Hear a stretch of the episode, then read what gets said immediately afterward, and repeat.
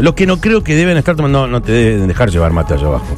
Son imposible. No creo, no, Lo que para están en el nada. Titán. No. No, no, no, No la veo, dudo. no la ¿Qué veo. se podrá llevar? Me No interesa. mucho. Se, no se plantearon, dicen, bueno, te vas a hacer este paseo Mira. para ver el Titanic. ¿Qué te llevas? ¿Qué, te llevas? Por lo que leí, Como Te vas a una isla y ¿qué te llevas? Claro, de ¿qué te pedo que hay lugar para sí, ellos. para nada. Bueno, pero espera, para eh, hablar de esto más un poco de seriedad y que nos cuente realmente la posta, eh, vamos a hablar con un eh, verdadero capo, eh, obviamente es perito naval, pero es capitán de fragata, maquinista naval superior, licenciado en administración naviera, perito naval diplomado como oficial del Estado, mayor especial y vicepresidente de la Liga Naval Argentina, un crack total. Eh, está Fernando Morales del otro lado, al que le vamos a preguntar todo eh, sobre Titán y esta búsqueda del, del. ¿Qué, ¿Qué tal, querido? Buenas noches, buenas tardes, ¿cómo estás? ¿Qué tal? Un gusto estar con todos ustedes. ¿eh? Gracias, Un gracias. placer. Gracias. No creo que estén tomando mate, Fernando, en el Titán, ¿no? Es un chiste, digo, No. pero ¿en qué condiciones deben estar ahora? ¿Te imaginás? Pues se puede hacer una, una mínima proyección del estado de esa gente. Mira, eh, te voy a empezar por contarte el final de la película. Sí. Ay, Casi Dios. todos los, los... No te voy a decir la palabra... La palabra experto es una palabra que me suena muy antipática y más en un caso como este donde no hay antecedentes porque esto es un es un ingenio tecnológico que no tiene, de ahí Sí. por ahí vamos a arrancar, no tiene ninguna certificación técnica de nada. No hay Ahora control bien, de ningún tipo, de ningún tipo No. sobre esta embar- embarcación. Bueno, no, no sé cómo decirlo. pero- No. No. Vamos, te lo voy a explicar. Esto no es un submarino, obviamente. Un submarino es otra cosa. Todos Sí. recordamos, bueno, nuestro malogrado submarino San Juan Sí. era un, es un, si bien era un submarino antiguo, tiene una planta generadora de, ener- de, de energía con un motor diésel que permite alimentar las baterías, que después lo impulsan. Tiene otra solidez, una estructura, este, bueno, es mucho más complejo. Esto sería para la legislación argentina lo que se llama artefacto naval, que es cualquier otra embarcación que no siendo un buque está destinada a prestar un, así un cierto servicio eh, en las aguas. Vos fíjate que este ingenio, o sea, se- también se lo puede llamar así porque es una cosa ingeniosa, este ingenio tecnológico necesitaba de un buque nodriza que lo estaba monitoreando permanentemente y una rampa de, sum- de inmersión y de emersión este, porque no era capaz de salir a superficie por su propio medio, digamos, en condiciones este, estables, porque no tienen, no tienen demasiada estabilidad para soportar el- los vaivenes del mar, y eh, para sumergirse hasta 18 metros había que llevarlo enganchado a una plataforma y después se lo liberaba.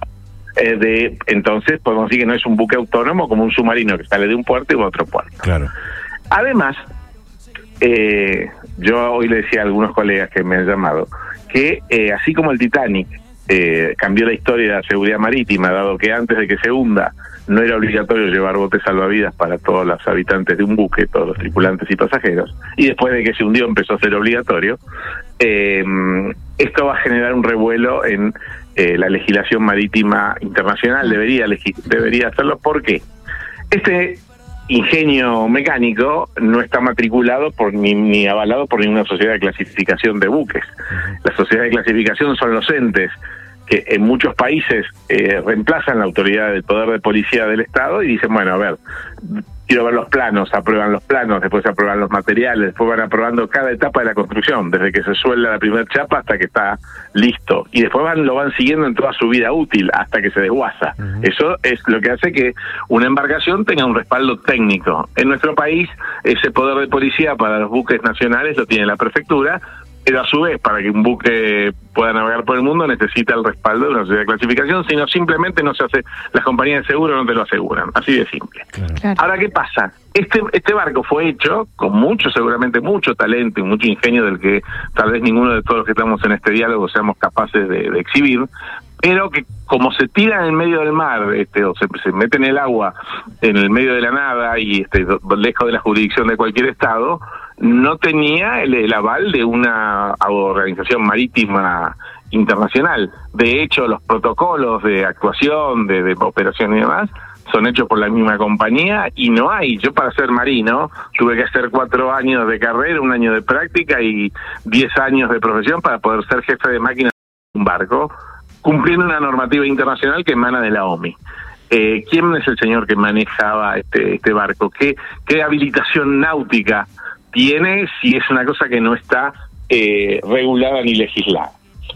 Eh, cuando los pasajeros este, firman su, su exoneración de responsabilidad, una de las cosas que se, se dice en el, en el manifiesto de, de exoneración es que es un buque experimental. ah. o sea, una embarcación experimental. La palabra experimental te indica eso, está, lo estamos experimentando, puede fallar.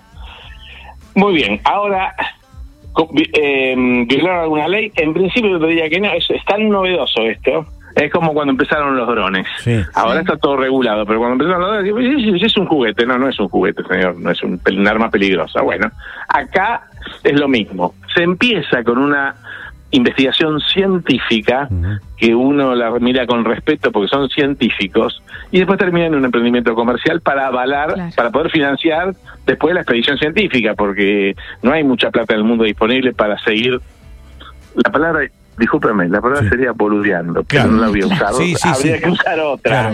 Alrededor del Titanic, que entre otras cosas es una tumba marina con 1500 almas en su interior o cuerpos o, restos o como lo quieran llamar. Es decir, ya no hay más nada, ya, ya sabemos dónde está el Titanic, sabemos que sí que se partió, ya lo fotografiamos, ya lo filmamos, ya no hay más nada que hacer científicamente en el Titanic, no, no, no hay mucho más que escarbar. Entonces ahora lo que se hace es explotar el, afán de aventura de señores a los que no juzgo y que con su dinero son libres de hacer lo que quieran, pero eh, un riesgo que eh, el Estado, los estados deben involucrarse. ¿Por qué? Porque ahora los millones de dólares que se están gastando en buscar a esta gente no los paga nadie porque la el, salvamento en el, mar no puede generar ningún tipo de, de, salario, ni de recompensa, ni de canon, ni de nada. Es obligación nosotros tenemos, como en Argentina, por ejemplo, responsabilidad sobre la vida humana en el mar casi hasta la mitad del Atlántico Sur y después de ahí Sudáfrica.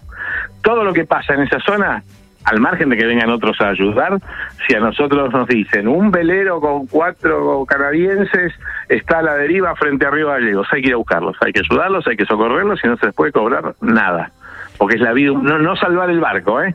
Hablo de salvar la vida. Eso es, es así porque son, es parte de las reglas de juego del, del, de la convención de mar, digamos.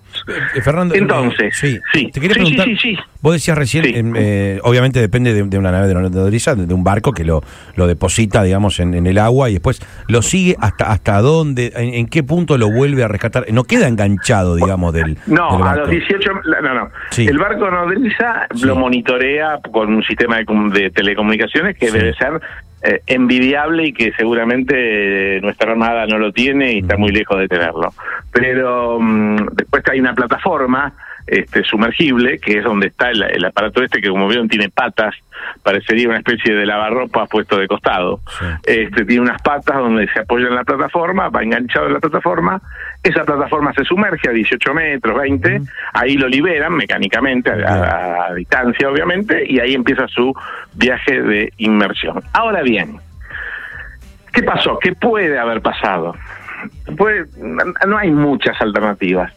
La que más barajamos, todos los que de alguna manera estamos relacionados con este mundo, es que finalmente ese casco experimental de carbono y titanio, de tanto subir y bajar, los materiales obviamente, este, yo siempre uso la comparación con los aviones, el fuselaje de un avión tiene fecha de vencimiento tantos despegues, tantos aterrizajes, cuando la, la OASI o la, la Boeing o, la que sea eh, fija que se acabó la vida útil del fuselaje, el avión hay que tirarlo. Todo lo demás se cambia, las turbinas, los asientos, la electrónica, pero el fuselaje no. Si el fuselaje llegó al, al fin de su serie de compresiones y o presurizaciones se vence. Y bueno, porque los materiales se dilatan es como cuando ustedes doblan un alambre que para cortarlo, vieron que uno a veces lo dobla para adelante, para atrás, para adelante, para atrás, en un momento lo corta, pues así pasa lo mismo con todos los, los metales.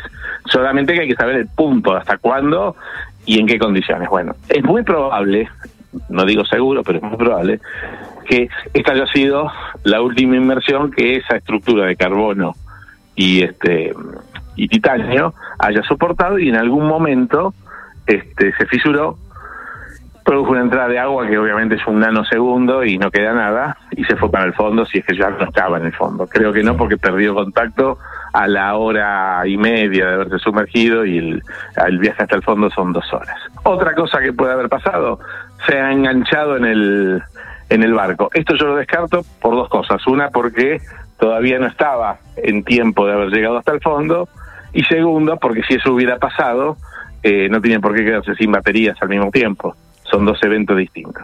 Y la tercera es que el, quien comandaba la nave o la, la, piloteaba, eh, se haya dado cuenta que algo andaba mal y utilizó los métodos que tiene ese submarino, como todo otro, de emerger a la superficie por su propio contextura, por ah. su, relación de peso específico, que es liberando los lastres que lo mandan al fondo, este, haciendo que suba. Si ese fuera el caso, eh, al no poder abrirse desde el lado de adentro, porque esa es otra de las cosas que tiene este, este artefacto, que se puede abrir solamente de afuera, esa gente si quedó bollando a la deriva en el mar y no son encontrados y, nadie los ayuda, no pueden abrir la puerta para salir. O sea que la, Entonces, la, posibilidad no es solo que estén a lo mejor enganchados en una cueva abajo y no puedan salir, sino que a lo mejor también estén en la superficie en algún lugar y, nadie los esté buscando. Ahora, ahora, si estuvieran en el fondo, todo el mundo habla del oxígeno, pero hay una cosa que no se tiene en cuenta que es la temperatura del agua de mar a 4.000 metros de profundidad, que es de varios grados bajo cero este, dependiendo de la época del año y demás. Eh, la oscuridad es absoluta, sí. Por algún motivo se hubieran quedado sin energía eléctrica, no no ven nada, no no no ves, es la, la, oscuridad más absoluta. Entonces, en teoría hay una reserva de aire de, este, 96 horas, en teoría, y debe ser de verdad. Pero eh, se empiecen a sumar lo que es la adrenalina, eh, los nervios, el encierro, la oscuridad, este, el agitamiento, la desesperación de dos, dos al menos dos personas que son el empresario pakistaní, creo que era, y el hijo, que no están preparados para esto. Aquí yo lo llevo a otra cosa.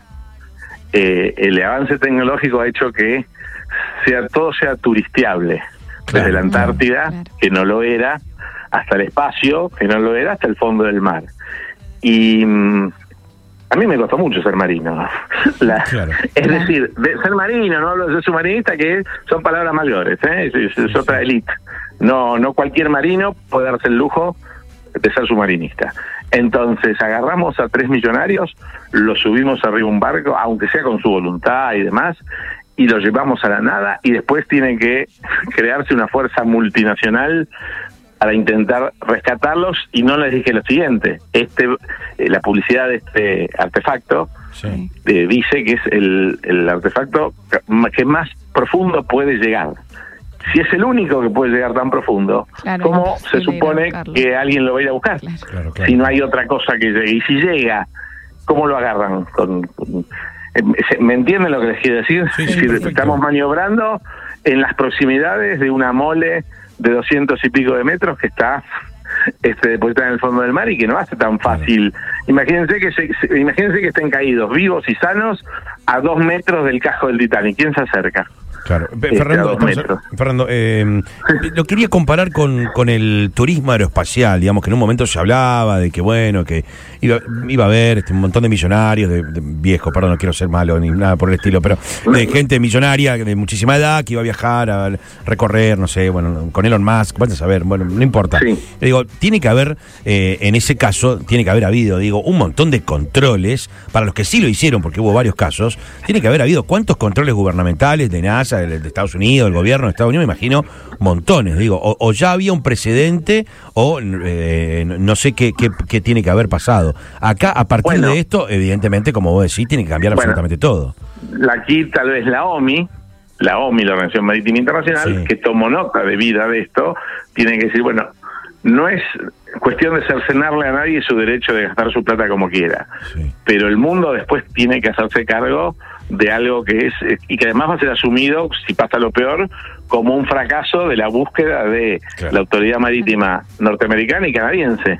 Pero yo no puedo hacer cualquier cosa, yo me puedo subir a la punta del obelisco y sentarme en la punta, Ahora, después tengo que pedir que alguien me venga a bajar y a lo mejor no están los medios para bajar. Tal cual, tal cual, tal cual. ¿Qué, ven ellos ahí, los que iban en el...? Porque lo único que veía era como una especie de escotilla en la punta, algo así, puede ser, no sé qué... Bueno, claro, la, imagen es... Imagínense que no se puede hacer una ventana de grandes dimensiones, casualmente por el efecto de la presión. Este, no, no, no, se puede hacer un ventanal plano porque se reventaría, por eso tiene esa forma este semiesférica, es como media pelota de fútbol multilaminada con muchas capas de acrílico de distinta densidad eh, para resistir la, presión casualmente. Y lo que se puede ver es lo que ese orificio permite, dado que como la oscuridad es total, solamente se ve lo que enfocan los reflectores que tiene, que deben ser muy poderosos, que tiene. Entonces, Eh, a ver, fascinante debe ser fascinante. Yo que ahora de viejo me hice pseudo periodista y escribo cosas de barcos, eh, fui a volar hace un tiempo en el Pampa, que es un avión que vuela a 900 kilómetros por hora. Sí. Es fascinante, fascinante, lo haría de vuelta ni loco. Claro. Porque lo que yo, lo que yo sentí, dije, soy un viejo vos que está acá ahora. Te Hice hubieras Para que me expuse a esto. ¿Te hubieras metido en el, en el tubito ese, Fernando? No, no, no, no. Yo les puedo asegurar, yo aguanté a bordo de un submarino dos, tres horas navegando sin sumergirse, pero nadie pretendía que yo sea submarinista. Lo hice para, para una cuestión técnica nomás, de, de comprobar algunas cosas, Claro. sabiendo que si pedía socorro me abrían la escotilla y salía a tomar aire fresco frente a Mar del Plata. tomar- Claro, claro. Che, No, no, pero, pero no, no, pero se los digo, a ver, Sí, sí, te- em, el mejor, com- yo tuve mi, el abanderado, compañero mío abanderado de la Escuela Nacional de Náutica, el mejor promedio, se subió al barco y extrañaba a la novia. Claro. perdió la, pidió la baja porque novia, no estaba previsto en todo lo de su estudio ver qué pasaba cuando se embarcaba. Y se embarcó y extrañaba la novia y se fue. maravilloso. No, no, pero es, es así. No, Sí, no, pero sí, es- lo sé, lo sé, lo sé. Yo he estado mucho tiempo lejos el tipo y- que se marea. Y si Sí. te mareas hasta arriba del barco, te mareas toda la vida. Sí, tal cual, tal cual. Este, no es que te Uno se imagina una aventura que después en realidad capaz que te pega por otro lado. Fernando, sos un crack, boludo. Muchas gracias, muchas, muchas gracias. De verdad. Muy claro y además muy divertido. Gracias. Bueno, uh, les mando un fuerte abrazo. Un abrazo Gracias. grande, un abrazo grande. Bueno, Fernando Hasta Morales, eh, perito naval, hablamos de, de- de este submarino, que no es un submarino, como dijo él, y lo aclaró bastante bien y lo explicó eh, de manera este, bastante clara. eh. No es un submarino, es un, No, es un artefacto, naval, Ahora- es otra cosa. King, yo veía la, la imagen del, del este artefacto por Sí. adentro y me imaginaba esas cinco No, personas. asfixiado. Y aparte, para, para, están cagados de No, frío, o no, sea. todo. En la oscuridad total, como describía Fernando. Nadie a lo la quiere deriva, decir, pero las posibilidades de que estén vivos son Cuasi casi- nulas. eh, completamente mínimas. Dios. Che, 7 y 10, nos queda un montón, todavía un poquito más, casi 7 y cuarto, nos queda un montón eh, de cosas para contarte todavía. Nachito, Sofi tienen cosas para contar, quedan invitados, hay un montón todavía hasta las 8. Hoy miércoles, un beso hablando del turco, eh, que hablando de roto y de Sí. cocido Sí, también. Eh, cayó, le tocó, está ahí todo dolorido, tirado en la cama, así que lo deben estar volviendo loco las hijas, eh, o él a su familia, Sí. rompiéndole el huevo, pasame un té, tráeme esto, tráeme lo otro.